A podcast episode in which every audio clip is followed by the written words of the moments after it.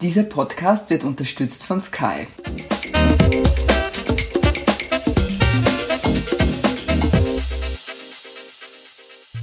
Ich bin Doris Prisching. Ich bin Torben Pollerhof. Sie hören Serienreif, den Standard-Podcast über die wilde Welt der Serien. Wir starten ins neue Jahr und haben dafür einige Neuerungen mitgebracht. Wir reden weiterhin über Serien, die der Rede wert sind, widmen uns aber mehr ihrem größeren Kontext. Serie interessiert uns als Phänomen, und dafür nehmen wir uns Details und Aspekte vor, um zum Beispiel Fragen von Produktions- und Herstellungsprozessen zu besprechen, also zu fragen, wie geht Serie? Wir widmen uns aber auch den individuellen und gesellschaftlichen Wirkungsbereichen, also was macht Serie? Wie erleben wir sie? Wie beeinflusst sie uns? Und wie beeinflussen wir sie? Dazu holen wir uns Experten, die uns unsere Fragen beantworten. Und wenn Sie übrigens welche haben, dann freuen wir uns auf Ihre E-Mails an doris.prisching.derstandard.at und natürlich genauso an torben.pollerhof derstandard.at. Heute geht es bei uns um das Thema Barbaren in Serien. Unser Gast ist Bert Rebhandel. Er schreibt über Filme und Serien, unter anderem im Standard. Hallo lieber Bert. Grüß euch. Anlass für unser Gespräch ist die aktuelle Staffel von Vikings, die vor kurzem bei Amazon Prime zu Ende gegangen ist. Blutig natürlich, das äh, braucht man nicht extra zu erwähnen, glaube ich. Wir verraten da, glaube ich, wirklich nicht zu so viel. Vikings gehört ja zur Spezies der Barbaren-Serie. Daher, lieber Bert, gleich die erste Frage. Was ist eigentlich eine Barbaren-Serie und was hat es mit den Barbaren auf sich? Ja, ich glaube, Barbaren-Serien haben wir jetzt festgestellt, dass das ein Phänomen geworden ist, dass man zuerst gar nicht so sofort bemerkt hat, wie es entstanden ist. Aber generell gibt es inzwischen doch einige davon, so dass man sagen könnte, Barbaren-Serien sind Serien, die mit Stoffen operieren, ja, die diese älteste kulturelle Grenze, nach der Menschen ihre Kontakte, könnte man sagen, früher oder bis heute auch organisiert haben, mhm. thematisieren. Da gab es dann eben immer eine Macht im Zentrum, eine Macht, die sich selber, man könnte sagen, für den Standard nahm. Zum Beispiel eben das Imperium Romanum, ganz berühmtermaßen eben für viele Jahrhunderte. Und Völker oder Kulturen außerhalb dessen, das waren dann eben die Barbaren, die Fremden, von denen weiß man historisch auch oft gar nicht so viel. Die wurden eben meistens durch die Brille des Imperiums auch gesehen. Ja. Und interessanterweise leben wir in einer Gegenwart, in der man zumindest, glaube ich, behaupten könnte, dass dieses Thema der Barbaren wieder sehr populär geworden ist. Bert, du hast im Standard einen Essay geschrieben, der sich mit dem Thema befasst und in dem du eben einen Boom, einen richtigen Boom der Barbaren-Serien beschreibst. Wie schaut denn dieser Boom aus? Konkret ist es eben so, dass es doch eine auffällige kleine Häufung von Serien gab. Es wurde dann sogar noch in den Foren eine noch ergänzt, auf die ich gar nicht eingegangen war, The Last Kingdom. Mhm. In der Folge würde man vielleicht annehmen können von Game of Thrones, was ja wahrscheinlich einer der größten Erfolge in den Serienjahren seit ungefähr 1995 war, gibt es jetzt schon eine ganze Reihe von Serien, die zum Teil schon auch eine Weile laufen. Vikings insgesamt ja sechs sechs, sieben Jahre, wenn man es in Staffeln rechnet. Ich habe dann auch mir noch Norseman angeschaut, weil mich das interessiert hat, als eine Art von kommentierender Serie. Das ist ja eine komische mhm. Serie im halbstündigen, eher im Sitcom-Format. Und dann habe mich noch sehr interessiert über die Weihnachtsfeiertage, habe ich mir eben auch Barbaren angeschaut, eine deutsch-europäische Serie über einen deutschen nationalen Mythos.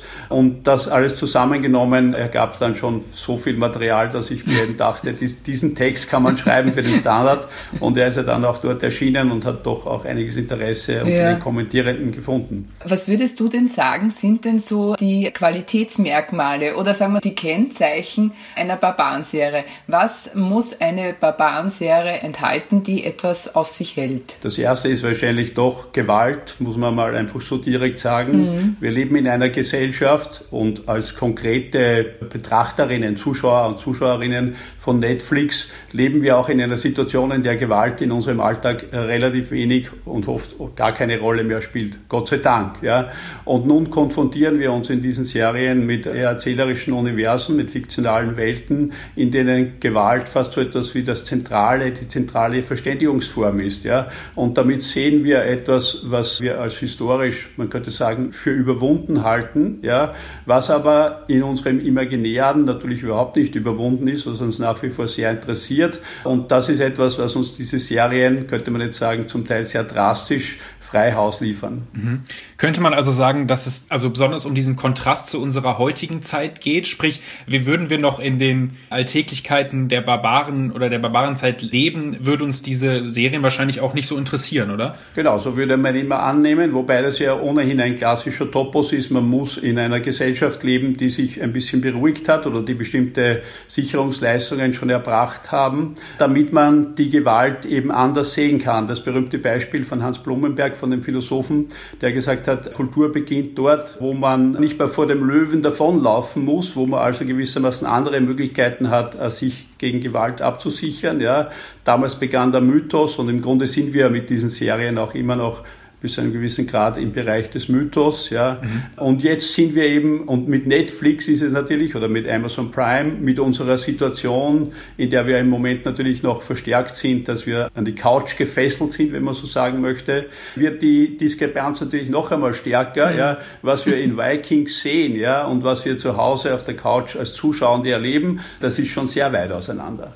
Funktionieren diese Barbaren-Serien nur, weil sie eben auch an unsere Zeit angepasst sind? Also da klingt jetzt auch schon wieder so ein bisschen meine Kritik beispielsweise an Vikings raus, aber dass die Wikinger dann alle Undercuts haben, dass sie perfekt rasiert sind und dass Grundhygiene beispielsweise einfach vorhanden ist. Also dass die Serien nur funktionieren, weil wir uns sozusagen die Aspekte rausnehmen, die wir uns eben wünschen und die wir sehen wollen. Also funktionieren diese Serien nur deswegen? Ja, aber das ist ja gleichzeitig auch das Interessante daran, denn de facto haben sich alle Kulturen Bilder gemacht von dem Gegenüber, vom Primitiven, vom Barbarischen eben. Ja. Und Goethe hatte genauso eine Vorstellung davon, was barbarisch ist, wie Schiller oder sagen wir später dann Thomas Mann und so weiter. Ja. Mhm. Und wir haben jetzt auch unsere Vorstellung von den Barbaren. Naturgemäß können wir, weil wir wissen es ja nicht ganz genau, wie es de facto war. Wir können zwar Experten, sagen wir, wie Helmut Birkan oder andere Klassiker der entsprechenden wissenschaftlichen Disziplinen fragen, aber es wird immer, äh, das sind ja auch populäre Erzählungen jetzt, mit unseren Vorstellungen auch bis zu einem gewissen Grad gekreuzt. Ein klassischer Topos zum Beispiel ist jetzt die veränderte Aufmerksamkeit für die Rolle der Frauen in diesen mhm. barbarischen Universen, ja, die haben ja alle so einen kleinen feministischen Twang auch inzwischen, ja, naturgemäß. Bert, du hast gesagt, dass es natürlich auch das Verlangen nach Gewalt ist. Also diese Serien und dass wir auf der Couch sitzen und uns das gemütlich anschauen. Jetzt ganz ehrlich, Bert, müssen wir uns dafür schämen, dass wir uns nach mhm. Gewalt trächten? Ich denke nicht, sondern es ist einfach ein normaler Teil unseres Fiktionsbedürfnisses, ja, dass wir uns weiterhin gezeigt bekommen möchten, was der Mensch als Gattung, als Wesen alles in sich trägt. Und da gehört nun einmal dazu, ja, dass es aus der Geschichte wissen wir das nur zu gut oder schlecht, ja, dass Gewalt ein ganz entscheidender Teil eben der menschlichen Existenz ist. Und in Game of Thrones war das für meine Begriffe natürlich erzählerisch viel klüger eingebettet und haben diese unglaublich brutalen Peripetien, Umstürze, Umschwünge, ja, mhm. haben eine viel bessere bessere dramaturgische Kontextualisierung bekommen. Man hat dort viel mehr, könnte man auch sagen, erfahren über die Figuren in ihren gewalttätigen Exzessen, als zum Beispiel jetzt in Barbaren, wo ich das ein bisschen weniger ausgefeilt finde. Ja. Aber prinzipiell ist es eben so, wir machen uns da immer noch ein Bild davon, was eben theoretisch mhm immer noch möglich ist. Die Gewalt ist ja keineswegs gebannt in unseren Gesellschaften.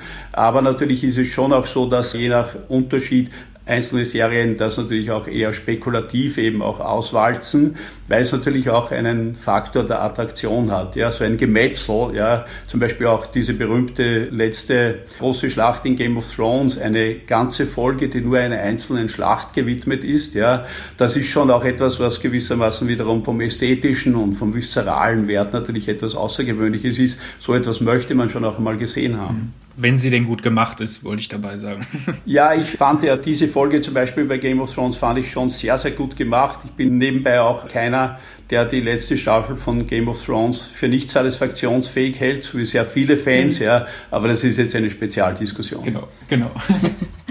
Alles klar. Es ist ja auch so, dass speziell in Vikings, aber auch, wir möchten auch über Barbaren sprechen, hier der Mob eine gewisse wie soll man sagen, also nicht geadelt wird, aber der Mob hat hier eine große Bedeutung. Ja. Entspricht es im Grunde genommen auch ein bisschen so dem Denken unserer Zeit, wo es irgendwie heißt, ja, also wir müssen aufstehen, wir müssen uns wehren. Wie sind die Barbaren-Serien sozusagen als Kommentare unserer Zeit zu verstehen? Ich habe vor kurzem den Roman Arthur Lanz von Monika Maron gelesen und den fand ich in dieser Hinsicht ganz interessant, so ein bisschen symptomatisch. Ja. Es ist ein Roman einer Frau, über die postheroischen Männer. Ja? Und Arthur Lanz bezieht sich in dem Fall auf den Mythos von König Artus und von Lancelot, also auf zwei klassische mittelalterliche Epen. Ja? Und dieser Roman spricht ein bisschen von dem Bedürfnis, dass in einer Gesellschaft wie der unseren, in der alles im Grunde stark verwaltet ist und in der es für alles inzwischen digitale Tools gibt und unser Alltag so ein bisschen extrem schon abgefedert ist, ja, mhm.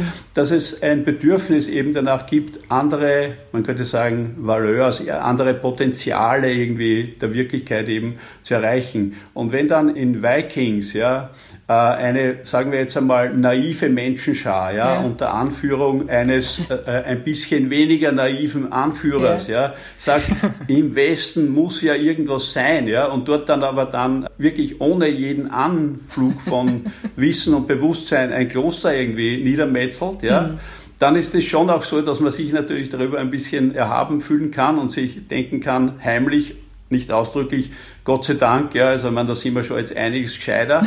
Interessant wird es natürlich und zu diesem Reflexionsschritt sind aber die meisten Zuschauer in der Lage, wenn man sich dann fragt, aber was sozusagen an uns selber ist da vielleicht auch immer noch drin. Und das, finde ich, macht ein mhm. Publikumsverhältnis, wo dann eben diese Serien spannend werden. Nein, ich meine, die Frage ist ja schon auch, also wo ist der Unterschied zwischen dem Mob, der das äh, Kapitol stürmt, sozusagen, und der grauen Masse, die in Vikings beispielsweise das hundertste Gemetzel hinlegt, ja, um eben eine, ich weiß nicht, ja, eine Ideologie oder ein Ziel zu verfolgen, von dem sie der Meinung sind, dass es richtig ist und das einzig wahre und dass das Faustrecht nun einmal das einzig gültige ist.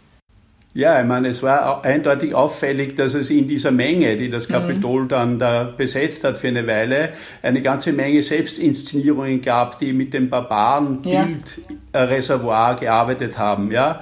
Und tatsächlich ist es ja auch so, dass man in Teilen der rechten, mhm. der rechtsradikalen Bewegungen auch solche Phänomene wie Tribalisierung oder so wahrnehmen kann oder Versuch gewissermaßen Gesellschaft, das sind natürlich zum Teil recht unreflektierte Ideen, ja, Gesellschaft mhm. wieder nach Maßgaben zu organisieren, wie es sie früher vielleicht mal gegeben hat. Also zum Beispiel der Feuerkreis. Man sitzt um ein Feuer, ja, und muss dann quasi unter sich irgendwas Wichtiges ausmachen, ja.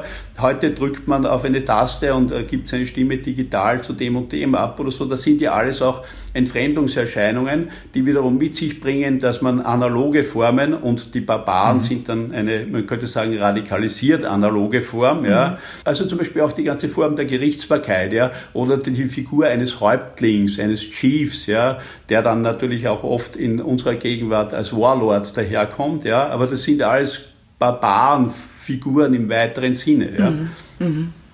Wir machen jetzt eine kurze Pause und melden uns gleich wieder bei Serienreif bleiben Sie dran, denn es geht gleich weiter mit Vikings. Wir gehen sozusagen ans Eingemachte. One, two, three. Mehr Action. Mehr Nervenkitzel. Mehr Emotionen. Die besten Geschichten an einem Ort erlebst du nur bei Sky. Mit unseren exklusiven Sky Originals und preisgekrönten internationalen Serien. Sky, wo Serien zu Hause sind. Und jetzt melde ich mich auch schon wieder zurück. Da sind wir wieder bei Serienreif, dem Podcast über die wilde Welt der Serien. Konkret geht es um die Faszination fürs Barbarische in der Welt. Unser Gast ist Bert Rebhandel. Er ist in Berlin, aus Berlin zugeschaltet. Wir haben gerade gesprochen über den Mob und die Barbaren. Das, was nämlich auch interessant ist, wenn wir jetzt über Barbaren, die Serie sprechen, ja, das Thema Gewalt und Barbaren hat ja auch einen ideologischen Hintergrund. Speziell sozusagen bei dieser Netflix-Serie, rechtsextreme Gruppen sind ja von den nordischen Mythen fasziniert. Bei Barbaren hat tatsächlich Netflix, muss man sagen, eine Schranke durchbrochen. Bei die Schlacht im Teutoburger Wald ist ja ideologisch durchaus belastet, aber Netflix kann das, weil es in Los Gatos sitzt und nicht im Teutoburger Wald. Oder würdest du das anders interpretieren, Bert? Nein, ich sehe das ganz genauso. Netflix präsentiert uns diese Dinge mit dem Anschein, ja, mhm. dass die globale Streaming-Plattform eine überideologische Instanz ist, ja, die in der Lage ist, uns diese Mythen auf eine neue Weise nahezubringen. Also das, was bei Kleist noch tatsächlich eine Frage einer deutschen nationalen Selbstverständigung war und was tatsächlich dann auch äh, in der Nazizeit ein Topos einfach war, deutscher Selbstbehauptung gegenüber allen möglichen Formen internationaler Zusammenarbeit oder Herrschaft und so weiter, ja, wird nun auf eine Weise präsentiert, die man als Naivität zweiter Ordnung bezeichnen könnte. Also Netflix tut so quasi, ja, als wäre es eine neutrale Weltinstanz, ja, die uns jetzt unabhängig im Grunde von dem Topos Barbaren und Kultur. Ja? Also Barbaren ist eigentlich immer das Gegenteil von Kultur. Rom stand irgendwie für mhm. Hochkultur, aber eben auch für globale Herrschaft. Ja? Dass sie uns das eben jetzt so präsentieren kann, dass das nicht mehr national ausbeutbar ist und das stimmt auch. Mhm. Ja. Dazu ist die ganze Serie Barbaren auch wieder ein zu starker Mix einfach von Topoi, die ja auch aus anderen Serien wieder gestohlen sind oder beziehungsweise übernommen sind. Ja. Die ganzen Serien schreiben ja derzeit auch alle ja. massiv voneinander ab. Ja. Und wenn da gewissermaßen dann der Arminius in einem dunklen Grund ja, sein Bekehrungserlebnis hat und er von der Seite der Römer auf die Seite der Germanen wechselt, ja, dann ist das für mich so ein Moment wie der am Ende Ende von der ersten Staffel von Game of Thrones, wo die Drachen auch von den ja. Dothraki herauskommen und den Weg zurück nach Westeros beginnen. Ja. Also das sind alles so Aspekte, wo man sagen könnte, Netflix tut so, als wäre es eine postideologische Instanz, ja, und die Ideologie, die dahinter mhm. verheimlicht wird, ist gewissermaßen das, ja, dass das technische große Unternehmen ja, zu einer Instanz geworden ist, die die Mythen in ein großes Gemeinsames irgendwie hineinführt. Und wir können uns in diesem Mythenbrei, könnte man schon fast sagen, im Grunde so bewegen, als wären wir alle gleich. Egal, ob ich jetzt von Berlin, von Wien, von äh, Kathmandu oder von sonst wo aus zuschaue. Ja? Und das ist ja auch eine positive Suggestion, weil sie damit so tut, es gäbe jetzt den Unterschied zwischen Barbaren und Zentralen nicht mehr. Ja? Und den gibt es ja auch tatsächlich in der Globalisierung in dieser Form nicht mehr. Aber er ist natürlich in anderen Formen immer noch vorhanden, nämlich dort, wo Leute, auch Publikumsgruppen, ja, äh, sich bewusst eben äh, gegen diese Mythen stellen und ihre eigenen dann an deren Stelle stellen, zum Beispiel Fundamentalismen oder mhm. so weiter. Mhm. Aber auch der Fundamentalismus mhm. sicher der amerikanischen Rechten, keine Frage. Ja, aber glaubst du, dass solche Gruppen sich beispielsweise, ich weiß nicht, ja gerade zum Beispiel Barbaren reinziehen und dann irgendwie Juhu schreien, wir haben da sozusagen eine neue Plattform für unsere kranke Ideologie gefunden? Das taugt uns total starke Männer und ich weiß nicht, der Frauen, äh, also darüber möchte ich auch noch reden, über das Frauenbild, aber eben halt, das sind ja alles Sachen, die man eigentlich glaubt, schon überwunden zu haben, oder?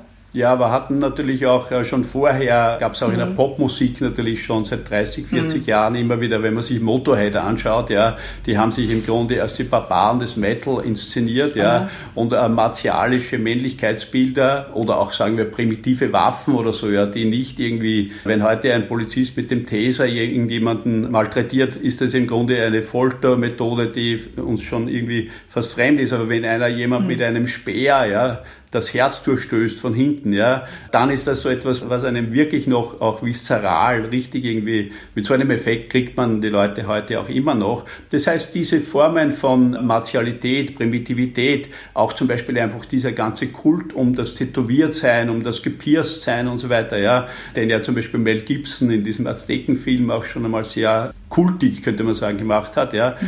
Das ist alles in der populären Kultur auch so schon vorhanden und, glaube ich, begleitet gewissermaßen die Moderne eigentlich in ihrer ganzen Entwicklung. Ja. Und ich möchte nur kurz einhaken, dass Serien ja auch nicht das einzige sind, die sich von der nordischen Mythologie und besonders von Barbaren jetzt beeinflussen lässt. Also wenn man auf Videospiele geht, dann hat man zum Beispiel auf 2008 God of War, das mittlerweile auch in der nordischen Mythologie spielt und da halt viel drumherum spinnt. Und jetzt aktuell das neue Assassin's Creed, was Valhalla heißt, also genau eben auch diese Wikingerzeit mit den Englandzügen abbildet und dass es wirklich einen Boom gibt. Wie gesagt, das sieht man nicht nur in den Serien, sondern auch überall in der mhm. Popkultur, mhm. dass Wikinger und Barbaren halt wieder cool sind aktuell auf jeden Fall. Ja, es ist zum Beispiel so, das ist eine Welt, über die ich leider gar nichts weiß, weil man das meine Zeitbudget endgültig zum Explodieren bringen würde. Aber ich bin überzeugt davon, wenn jemand in der Lage ist, Serien und Computerspiele nebeneinander zu schauen, ja, da würde man extrem viele Überschneidungen auch deswegen sehen, weil ein Computerspiel natürlich, so stelle ich es mir mal naiv vor, einfach darauf angewiesen ist, auch interessante visuelle Welten, fiktionale Welten, datengenerierte Welten zu bringen. Ja, ja, und die tendieren mhm. generell stärker, könnte man sagen, ins Nordische als ins Griechische. Ja. Das war ja der klassische Gegensatz an der frühen Aufklärung. Ja. Die einen haben gesagt, wir sind die neuen Griechen, wir orientieren uns an dem klassischen Athen. Ja. Und dann haben Leute begonnen zu sagen, ah, es gibt da irgendwie nordische Baden, die sind viel interessanter oder so. Wir können, wir müssen dem Apollinischen, mhm. auch das ist ein klassischer Gegensatz, etwas Dionysisches hinzufügen. Und da ist man dann plötzlich wieder zu äh, irgendwelchen äh, schottischen Sängern gekommen, die sich dann als Fälschung erwiesen haben und so weiter. Ja. Und ich glaube, die Computerspiele wissen von diesen Dingen genauso viel wie die Serienmacher, mhm. plündern im Grunde, und das meine ich jetzt gar nicht unbedingt nur negativ, ja, plündern unsere Geschichtenschätze ja, und machen daraus auch visuell attraktive Welten einfach. Ja. Mhm. Aber lustig, dass du das sagst, Bert, weil nämlich genau äh, God of War und Assassin's Creed, also beide Serien, genau beide auch vorher in der Antike schon äh, waren und sozusagen die griechische Mythologie und eben die Antike auch behandelt haben. Also wirklich die beiden Serien gehen wirklich komplett durch alles durch, was man eben ausbeuten kann dafür. Ja, das sind eben auch unsere Reservoire, ja, und wir haben Sagenschätze von Homer, aber auch aus Island und Tausend und eine Nacht aus dem Orient und so weiter, ja.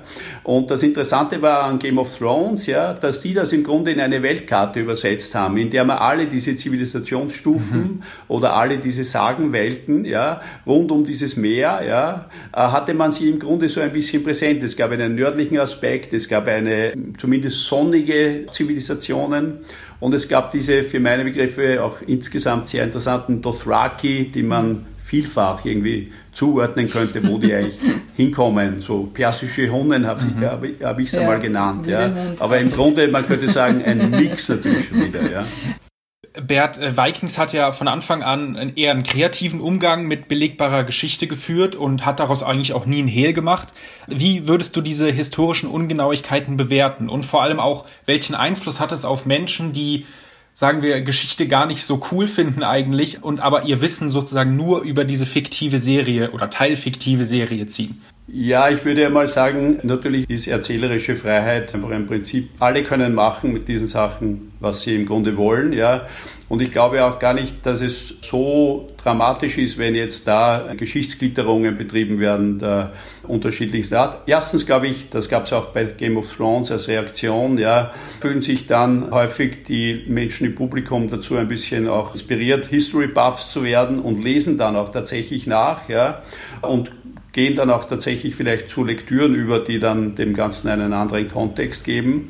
Aber prinzipiell war es in der ganzen Geschichte eben auch der Überlieferungen so, dass die Sachen immer kreativ, zum Teil auch sehr spekulativ, man könnte sagen auch krass kommerziell überliefert wurden, also dann nur auf die Aspekte hin ausgebeutet wurden, die eben was gebracht haben, Sex und Violence, mhm. genauer gesagt. Aber es gab eben in der Geschichte dann auch eben immer wieder Momente, wo jemand wie Shakespeare, der ja auch im eminenten Sinne schon vorhandene Geschichten neu bearbeitet hat, ja, dann etwas daraus gemacht hat, wo man nur staunen kann, sozusagen, was das bis heute für eine Größe hat. Macbeth ist ja auch ein Barbarenstück, ja, und wurde auch mehrfach verfilmt und ist auch wiederum Inspiration jetzt für Barbaren-Serien geworden und so weiter, ja. Mich fasziniert an dieser Geschichte dieser enorme Traditionsprozess, der da dahinter steht, ja, und der uns in die bis zu einem gewissen Grad natürlich schon glückliche Lage versetzt, ja, jetzt in einem privilegierten historischen Moment, ja, den wir durch Corona jetzt gerade als bisschen weniger privilegiert erleben, aber ja, es ist de facto so, wir sind technologisch in einer Situation wie keine Generation zuvor. Man könnte sagen, ja, uns wird wirklich alles bis mundreif vorgesetzt, ja, und wir können uns diese Dinge eben jetzt auch in dieser Situation dieser extremen technologischen Globalisierung, in der wir leben. Wir haben die ganze Welt auch vor unseren Augen und als Konsummöglichkeit vor uns. Und das ist nun jetzt eben so, dass uns gerade diese Barbaren-Serien uns eben diese ganzen Konstellationen, in denen die Menschen ihre Geschichten über Jahrhunderte organisiert haben, sehr deutlich irgendwie wieder zugänglich machen. Ich finde das wahnsinnig interessant. Wie siehst du das Frauenbild bei den Barbaren-Serien? Also jetzt speziell bei Vikings, wo sich für mich durchaus ein interessanter Spagat ergibt, nämlich dass der Serienmacher Michael Hurst sagt, das ist eine feministische Serie und ich mir denke, wie versteht er Feminismus? Weil man darauf nicht zuerst kommen würde. Ja? Also ich nehme nur ein Beispiel her, um es mal so zu sagen. Also mir fällt da jetzt ganz spontan die Ingrid ein, ja, die eben von dem Harald äh, brutalst vergewaltigt wird.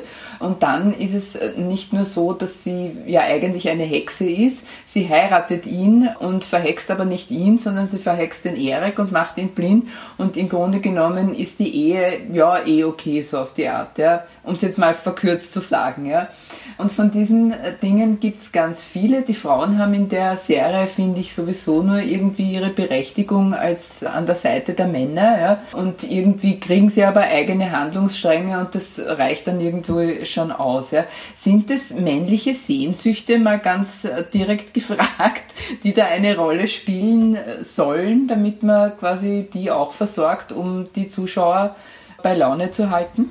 Ja, also ich glaube, da spielt sicher eine Rolle, dass unser allgemeines Bewusstsein über diese Fragen erstaunlich spät, tatsächlich erst mit MeToo noch einmal einen komplett neuen Dreh bekommen hat. Ich glaube, natürlich gab es davor schon jede Menge Feminismen und jede mhm. Menge Bemühungen darum, Frauen und Weiblichkeit in der populären Kultur stärker zu verankern. Und es gab natürlich auch schon davor sehr viele sehr begabte Frauen, die zumindest bis zu einem gewissen Grad mitmachen konnten. Aber seit drei, vier Jahren haben wir und das betrifft auf einer anderen Ebene auch die Frage nach Race. Ja. Diese Themen haben wir in den letzten drei, vier Jahren, glaube ich, noch einmal auf eine Weise neu zu Bewusstsein gebracht bekommen, dass uns jetzt wiederum auch klar wird, dass eine Serie wie Vikings letztendlich den Claim, sie wäre feministisch, nur auf eine ironische oder mit einem Augenzwinkern quasi verbreiten kann. Weil wenn da etwas passiert, dann ist es doch in erster Linie so, dass in einem extrem männlichen Universum für Frauen bestimmte Optionen auch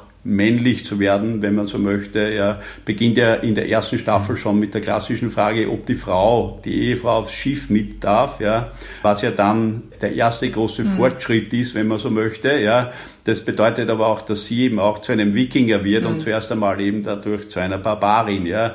Und es stimmt schon, glaube ich, dass viele dieser mhm. Serien eigentlich so ein bisschen ein natürlich triviales Verständnis haben. Einerseits, das sieht man auch in der Serie Barbaren wieder sehr stark, wo ausgerechnet Sophie Reuss, eine ziemlich lässige Schauspielerin, eine wirklich, man mhm. muss sagen, ziemlich deplorable Rolle als Hexe oder als Seherin hat. Ja. Also jedes Mal, wenn die da zu sehen ist, weiß ich nicht, ob ich nicht irgendwie zu lachen beginnen soll oder doch irgendwie oder die menschliche ja, Kultur so zum Teufel hauen muss. So ja. Und da tauchen ja. dann natürlich irgendwie wiederum mhm. Klischees auf, ja, die auch progressiv besetzbar sind. Auch die Feministinnen haben Frauen als Hexen, als etwas geframed, was dann eigentlich mit geheimem mhm. Wissen, mit weiblichem Wissen und so weiter verbunden ist. Und es gibt inzwischen großartige und sehr spannende Literatur über die Hexen und so weiter. In den Serien tauchen die Hexen jetzt, und da muss man schon sagen, sieht man, dass die natürlich jetzt auch nicht alles mitkriegen, was an gesellschaftlicher Bewusstseinsfortschritten so passiert, tauchen die Frauen dann eben dann doch wiederum als Seherinnen, als Hexen und so weiter oder eben als Kriegerinnen auf. Ja. Der Fortschritt ist eben, dass dann Frauen auch den Speer werfen können. Hm. Mhm. Mhm. Genau. Jetzt bist du in Berlin und in Deutschland werden ja gerade extrem viele Serien produziert. Da gibt es Netflix, TV Now, private, öffentlich-rechtliche, alle scheinen gerade Serien zu machen. Und von offizieller Seite heißt es dann immer, es ist so toll für Streaming Serien zu machen, es gibt so viele Freiheiten und so weiter und so fort. Ja. Das ist in einem gewissen Gegensatz zum öffentlich-rechtlichen Fernsehen oder auch privaten Fernsehen, wo es ja Filmschaffende oder Drehbuchautoren oder Regisseure, ich denke an den Christoph Fromm, ich denke aber auch an den Dominik Graf, die immer wieder kritisiert haben, dass sie so eingeengt werden bei ihrer Fernseharbeit. Bert, wie siehst du das im inneren Kreis? Ist es wirklich so großartig, für Netflix zu arbeiten? Gibt es da wirklich diese Freiheiten? Oder ist es einfach so, dass man sozusagen eh schon im Vorhinein weiß, da gibt es ein High Concept und da muss man folgen und dann hat man Freiheiten, weil alles andere wird eh nichts? Ja, das ist eine sehr interessante Frage, die muss man allerdings fast ein bisschen differenziert beantworten. Ich beobachte das mhm. tatsächlich mit großem Interesse, eben schon jetzt seit einigen Jahren auch, habe immer wieder Interviews auch mit Serienmachern gemacht. Und natürlich ist in Deutschland, gerade in Deutschland, in Österreich auch, in dem entsprechend kleineren Maß, aber auch dort seit einigen Jahren so etwas wie eine Hochkonjunktur zu verzeichnen. Das heißt, Leute, die eine Idee haben, haben relativ gute Chancen, einen Stoff derzeit durchzukriegen, weil eben nicht nur Netflix, sondern auch andere Portale Interesse daran haben, ihre Portfolios quasi zu regionalisieren, dass eben der deutschsprachige Raum da auch gut vorkommt. Und jetzt sind eben auch die öffentlichen rechtlichen Sender schon seit einigen Jahren eingestiegen und versuchen sich jetzt auch in diesen Bereichen. Das Erste, was mir aufgefallen ist, ist doch, dass ich sagen würde, das, was man eine Weile als den Boom der Quality-Serien bezeichnet hat, ja, also diese großen sechs Staffel langen Erzähluniversen, The Wire oder The Sopranos, mhm das ist für meine Begriffe vorbei. Also das gibt es nur noch ganz selten, wo ich sagen würde, da gibt es wirklich so originelles, originäres, genuines Erzählen, dass das wirklich auch diesem Label des Quality TV irgendwie noch entspricht.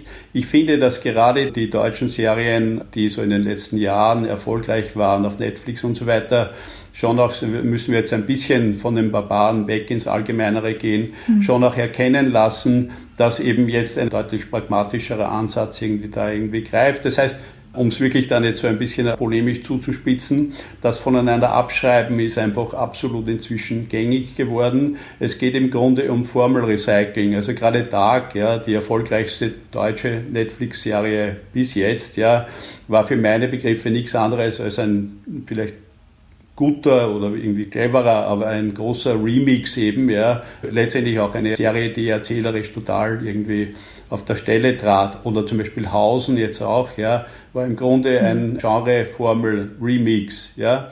Und ich glaube, das ist die Phase, in der wir mit Netflix generell im Moment sind, vielleicht auch mit Amazon Prime. Dort kann ich es ein bisschen weniger genau beobachten, weil mir dort das Material doch heterogener erscheint, ja. Dass Netflix gar nicht so direkt, aber so etwas wie einen, einen Effekt von Vereinheitlichung einfach ausübt, ja, dass Serien aus unterschiedlichen Ländern, unterschiedlichen Kulturen jetzt auch und so weiter, die gehen, bewegen sich so ein bisschen aufeinander zu, finde ich, ja. Und Netflix macht das mhm. mit den Mythen, ja, die Barbarenmythen und alle anderen Mythen macht sie global kompatibel, ja. Wenn man sich auch zum Beispiel eine österreichische Serie wie Freud anschaut, ja, die dann letztendlich man könnte sagen, den Psychoanalytiker, mhm. die historische Figur zu einem Aufhänger nimmt, ja, um eine sehr austauschbare Crime, Mystery, äh, Psychoserie zu erzählen, ja, und so weiter. Diese Effekte oder diese Phänomene, finde ich, häufen sich. Du nennst es globale Uniformierung. Die dramaturgischen Formeln, ja, mhm. sind sehr stereotyp geworden oder sind im Begriff, finde ich, sehr stereotyp zu werden, ja.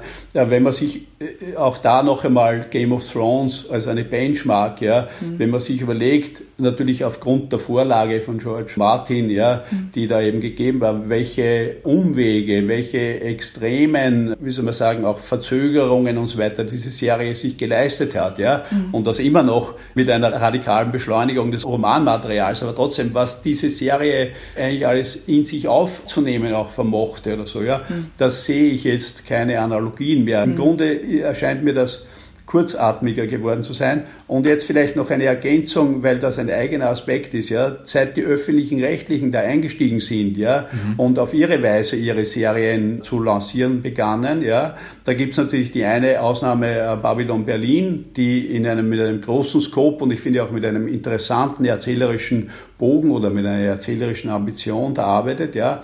Aber wenn ich mir sowas anschaue wie Bad Banks, ja, eine im Grunde dahingeschwurbelte, schnell irgendwie rausgehaute mhm. Parodie, ja, auf das systemische Interesse, das The Wire an Prozessen mhm. der Gesellschaft hatte, ja, dann muss man wirklich sagen, da ist natürlich, hat das öffentlich-rechtliche Fernsehen immer noch nichts begriffen, ja, weil die versuchen jetzt nichts anderes, als ihre Sicherheitsformeln auf diese neuen Felder irgendwie anzuwenden. Darüber wird auch dann in Interviews gerne immer wieder unter der Hand gespottet, ja, mhm. dass man im Grunde ja. dort keine Figur, eine Bewegung machen lassen darf, die nicht zugleich in Wort und Schrift auch ja. noch dazu erklärt werden muss oder so, ja. Und das ist eben das, worüber Leute wie Dominik Graf und so weiter natürlich Klage führen. Und ich finde, die Klage ist berechtigt. Aber ist es bei Netflix auch noch so? Oder ich weiß nicht, hast du Kontakte zu Autoren, zu Regisseuren, zu Filmschaffenden? Ist es wirklich so, dass es dort die große Freiheit gibt? Oder ist es auch ein Mythos? Das ist natürlich auch Teil der Sprachregelung, die da herrscht oder die, mhm. glaube ich, möglicherweise sogar unterschrieben wird.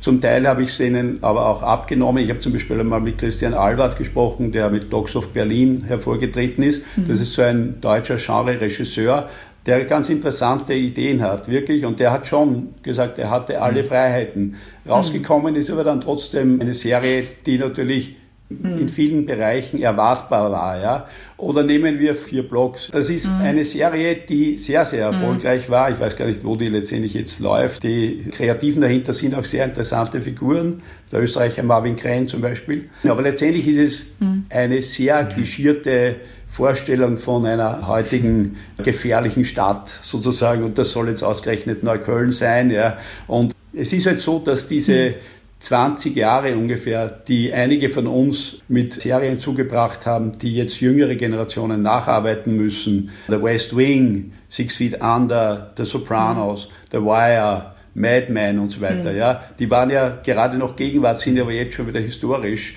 Die haben einen Standard gesetzt, der heute nicht mehr erreicht wird, fürchte ich. Ja. Und warum ist das so? Kann man natürlich jetzt nur vermuten, aber es hat schon damit zu tun, dass Netflix glaube ich, das würde wahrscheinlich nie jemand zugeben. Aber Netflix hat schon so etwas wie eine Hauspolitik. Ja, die Serien beginnen einander sehr zu ähneln. Ehrlich gesagt, ich langweile mich auch zunehmend auf Netflix. Mhm. Also ist wirklich schwierig, finde ich irgendwie jetzt. Netflix hält uns, finde ich, jetzt schon fast in einer Art von Foltersituation, weil es gibt halt dann doch immer wieder neue Sachen, bei denen man gerade so an der Grenze ist, wo man sagt, das schaue ich mir jetzt sicher nicht mehr an, aber dann will man es halt, dann schaut man doch noch mal rein mhm. oder so und ist aber dann eh unzufrieden und so weiter. Ja, so ging es mir in letzter Zeit oft und so. Das Netflix lohnt sich für meine Begriffe jetzt eher dort, wo man irgendwie von der Starterseite bewusst weggeht, ja, und ein bisschen sucht in anderen Bereichen. Ich habe zum mhm. Beispiel einmal reingeschaut, jetzt so ein bisschen in Serien aus dem nahöstlichen Raum, ja, gibt es eine jordanische Geisterserie und so weiter. Das ist ganz interessant natürlich, weil das ist auf anderes Zielpublikum hin. Das denkt nicht an den Österreicher, der da zuschaut und das finde ich dann wiederum spannend. Also was mir auch ein bisschen aufgefallen ist, dass diese Netflix Original Serien ja finde ich mittlerweile das verkörpern, was beispielsweise dem Marvel Cinematic Universe äh, jahrelang vorgeworfen wurde, dass sie sozusagen nur Schema F haben und da die Protagonistinnen austauschen und sozusagen den gleichen Film immer wieder drehen und damit halt ihr Geld verdienen. Und das habe ich damals schon immer dem Marvel Cinematic Universe gegenüber immer etwas unfair gefunden, weil ja doch dann jede Geschichte sozusagen ja doch seine Berechtigung hat, erzählt zu werden. Aber es kommt mir jetzt immer vor, wenn Freunde mir irgendwelche Netflix-Original-Serien vorschlagen und sie erzählen dann so den Anfang der Handlung und dann sage ich, okay, das klingt jetzt wirklich so, als wenn das wieder dieses Schema F wäre, wo einfach nur das Setting ausgetauscht wird, die Protagonistinnen ausgetauscht werden und dann, ja, werden da auch wieder vier, fünf Staffeln produziert und das schaut wieder irgendwer, weil er nichts anderes zu schauen hat. Ja, aber das Problem ist halt irgendwo das, äh, dass man sagen kann, ja, ich meine, es ist im Grunde genommen wie nichts anderes wie der Büchermarkt. Ja. Der Büchermarkt ist auch riesig und besteht aus ganz, ganz, ganz vielen äh, Dingen, die sozusagen für die Masse produziert werden und die Qualitätssachen muss man sich auch rauspieksen im Grunde genommen. Ne?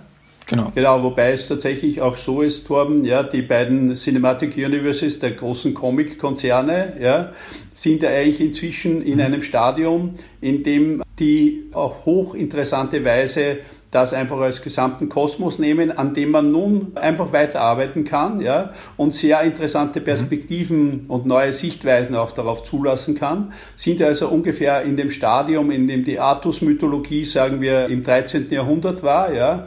Und eigentlich ist gerade für diese Superhelden-Universen, finde ich, fast so etwas wie eine Blütezeit, könnte man sagen, im Moment. Ja? Definitiv. Äh, und auch mhm. DC als das konkurrierende Universum, ich fand Watchmen das sehr umstritten war, ja, weil mhm. Alan Moore eigentlich keine Freude damit hatte, dass jetzt eine Serie, eine neue Serie aufgrund seines Comics entstanden ist. Ich fand äh, Damon Lindelofs Watchmen war für mich die Serie 2020 eigentlich, ja, fand ich mhm. äh, mhm. extrem interessant, ja. Und wenn man äh, Lovecraft Country noch dazu nimmt, den ich nicht so äh, überzeugend fand, aber natürlich auch mit seinem Ansatz irgendwie hochinteressant, ja, dann sieht man gewissermaßen, was in diesen Bereichen, die als sehr formatiert gelten, ja, immer noch möglich ist oder jetzt gerade wieder möglich ist. Das heißt, mhm. Äh, gerade auch dort, wo etwas sehr industriell wirkt, wie eben das Marvel Cinematic Universe, ja, mhm. ist gleichzeitig auch so etwas wie ein Höhepunkt von kreativer Arbeit und von kreativer Intelligenz, ja, während äh, Netflix für meine Begriffe im Moment eben weniger davon erkennen lässt, dass mhm. es solche größeren Zusammenhänge wieder zu schaffen äh, interessiert ist auch. Ja, Netflix erscheint mir im Moment auch irgendwie sehr kurzatmig. Ja? Und ja, die sind so daran interessiert, dass sie Woche für Woche was raushauen, mhm. ja? Genau, genau. dass das eben auch irgendwie, das kann ja auch gar nicht funktionieren auf die Dauer, ja? dass das immer etwas Besonderes ist. Es ist im Gegenteil oft etwas ganz Unbesonderes derzeit. Ja. Was ich jetzt finde auch, wo du gesagt hast, dass es jetzt eine, die Blütezeit kommt, das glaube ich nämlich auch, weil besonders bei Disney Plus merkt man ja jetzt auch, wenn die Marvel-Serien so langsam anfangen anzurollen, dass man sich Gedanken macht, okay, wie kann man dieses Universum zwar auf der einen Seite natürlich ausschlachten, weil sie haben nun mal jetzt die Rechte dafür, aber wie kann man das auch so machen, dass es eben nicht von der Stange wirkt, wie den Film eben meistens vorgeworfen wird. Und deswegen, glaube ich, können wir uns beispielsweise auf die neuen Superhelden-Serien auf Disney Plus, glaube ich, ziemlich sehr freuen. Denke ich auch. Und es gibt natürlich jetzt auch die Möglichkeit, das sich noch einmal im Zusammenhang auch anzuschauen. Dieses Universe ist ja inzwischen auch einigermaßen komplex und hat tatsächlich mhm. eben auch diese Sagenwelten, äh, und ich rechne das jetzt eben auch als eine Sagenwelt, ja, haben ja eben, neigen ja dazu, einerseits zu expandieren, also einfach nur mal größer zu werden, aber im Idealfall werden sie natürlich auch komplexer und geben den einzelnen Figuren oder den Ideen, die in diesen Welten kursieren, die Möglichkeit, auch tatsächlich so etwas wie Ambivalenzen und so weiter eben auszubauen. Mhm. Und da wird es dann wirklich mhm. interessant. Und ich glaube sogar, dass zum Beispiel äh, gerade auch von der Intelligenz, die die Schauspieler heutzutage einbringen, ja, eine Scarlett Johansson oder andere Akteure, die wollen auch inzwischen Figuren spielen, ja, die nicht mehr stereotyp sind, sondern die, die haben, mhm. bringen genau. ihrerseits wiederum auch da Input mit. Dazu gibt es natürlich diesen extrem interessanten Druck, der aus der Außenwelt irgendwie auf uns zukommt. Ja. Wir leben ja in einer Zeit, intensivster gesellschaftlicher Debatten über Identitätspolitik und alle diese Fragen. Das diffundiert wiederum in diese Erzählungen rein und so weiter. Ja, wir leben diesbezüglich, finde ich, in einem hochinteressanten historischen Moment ja, und sind natürlich mediengesättigt bis unter die Hutschnur. Ja. Aber ich ich finde es großartig, dass das Teil meines Berufes ist, diese Sachen im Moment eben zu verfolgen. Das heißt also, du würdest sagen, nach dem Barbarenboom kommen die Superhelden, die eigentlich eh immer da waren, muss man ja auch sagen, aber die gebrochenen Superhelden. Ist das deine Prognose oder was glaubst du, was kommt nach dem Barbarenboom? Oder bleibt der einfach jetzt nur, weil es gerade so praktisch ist und weil die Stuntman-Teams noch gerade zur Verfügung stehen?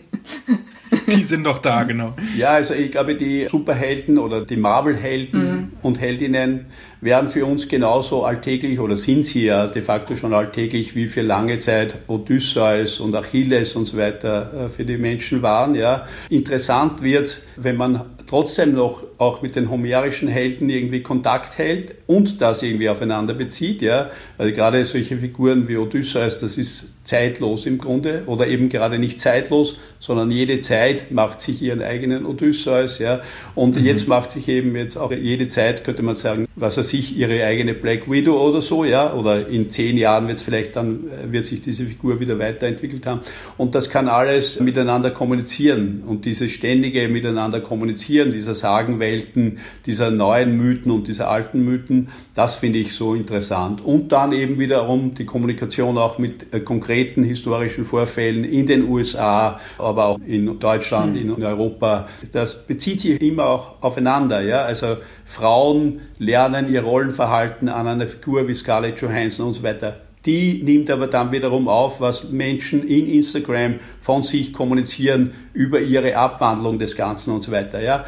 Und es ist wirklich mhm. faszinierend, aber irgendwie auch überwältigend, ja, in was für einer Kommunikationsdichte wir alle diese Dinge inzwischen absolvieren. Ja?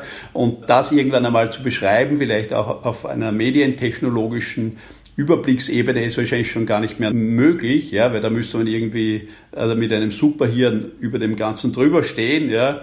Also äh, machen wir es quasi, so wie wir jetzt auch drüber sprechen, von innen, so halb überfordert, halb überwältigt, irgendwie auch begeistert, aber dann doch irgendwie versuchend, auch immer wieder das durch Lektüre irgendwie wieder reflektierend zu verstärken und so weiter. Und das ist natürlich ein Prozess, ja, der ja, unglaublich faszinierend ist. Wunderbar, dann sage ich vielen herzlichen Dank, lieber Bert. Ja, ich bedanke mich für das Gespräch. Es hat mir großen Spaß gemacht. Dankeschön. Ja, und das war es auch schon wieder mit Serienreif. Wenn Ihnen dieser Podcast gefallen hat, geben Sie uns doch eine 5-Sterne-Bewertung. Und damit Sie keine Folge verpassen, abonnieren Sie uns bei Apple Podcast, Spotify oder wo Sie Ihre Podcasts hören. Wir danken Antonia Raut an den Reglern. Bis zum nächsten Mal und Frohes Schauen!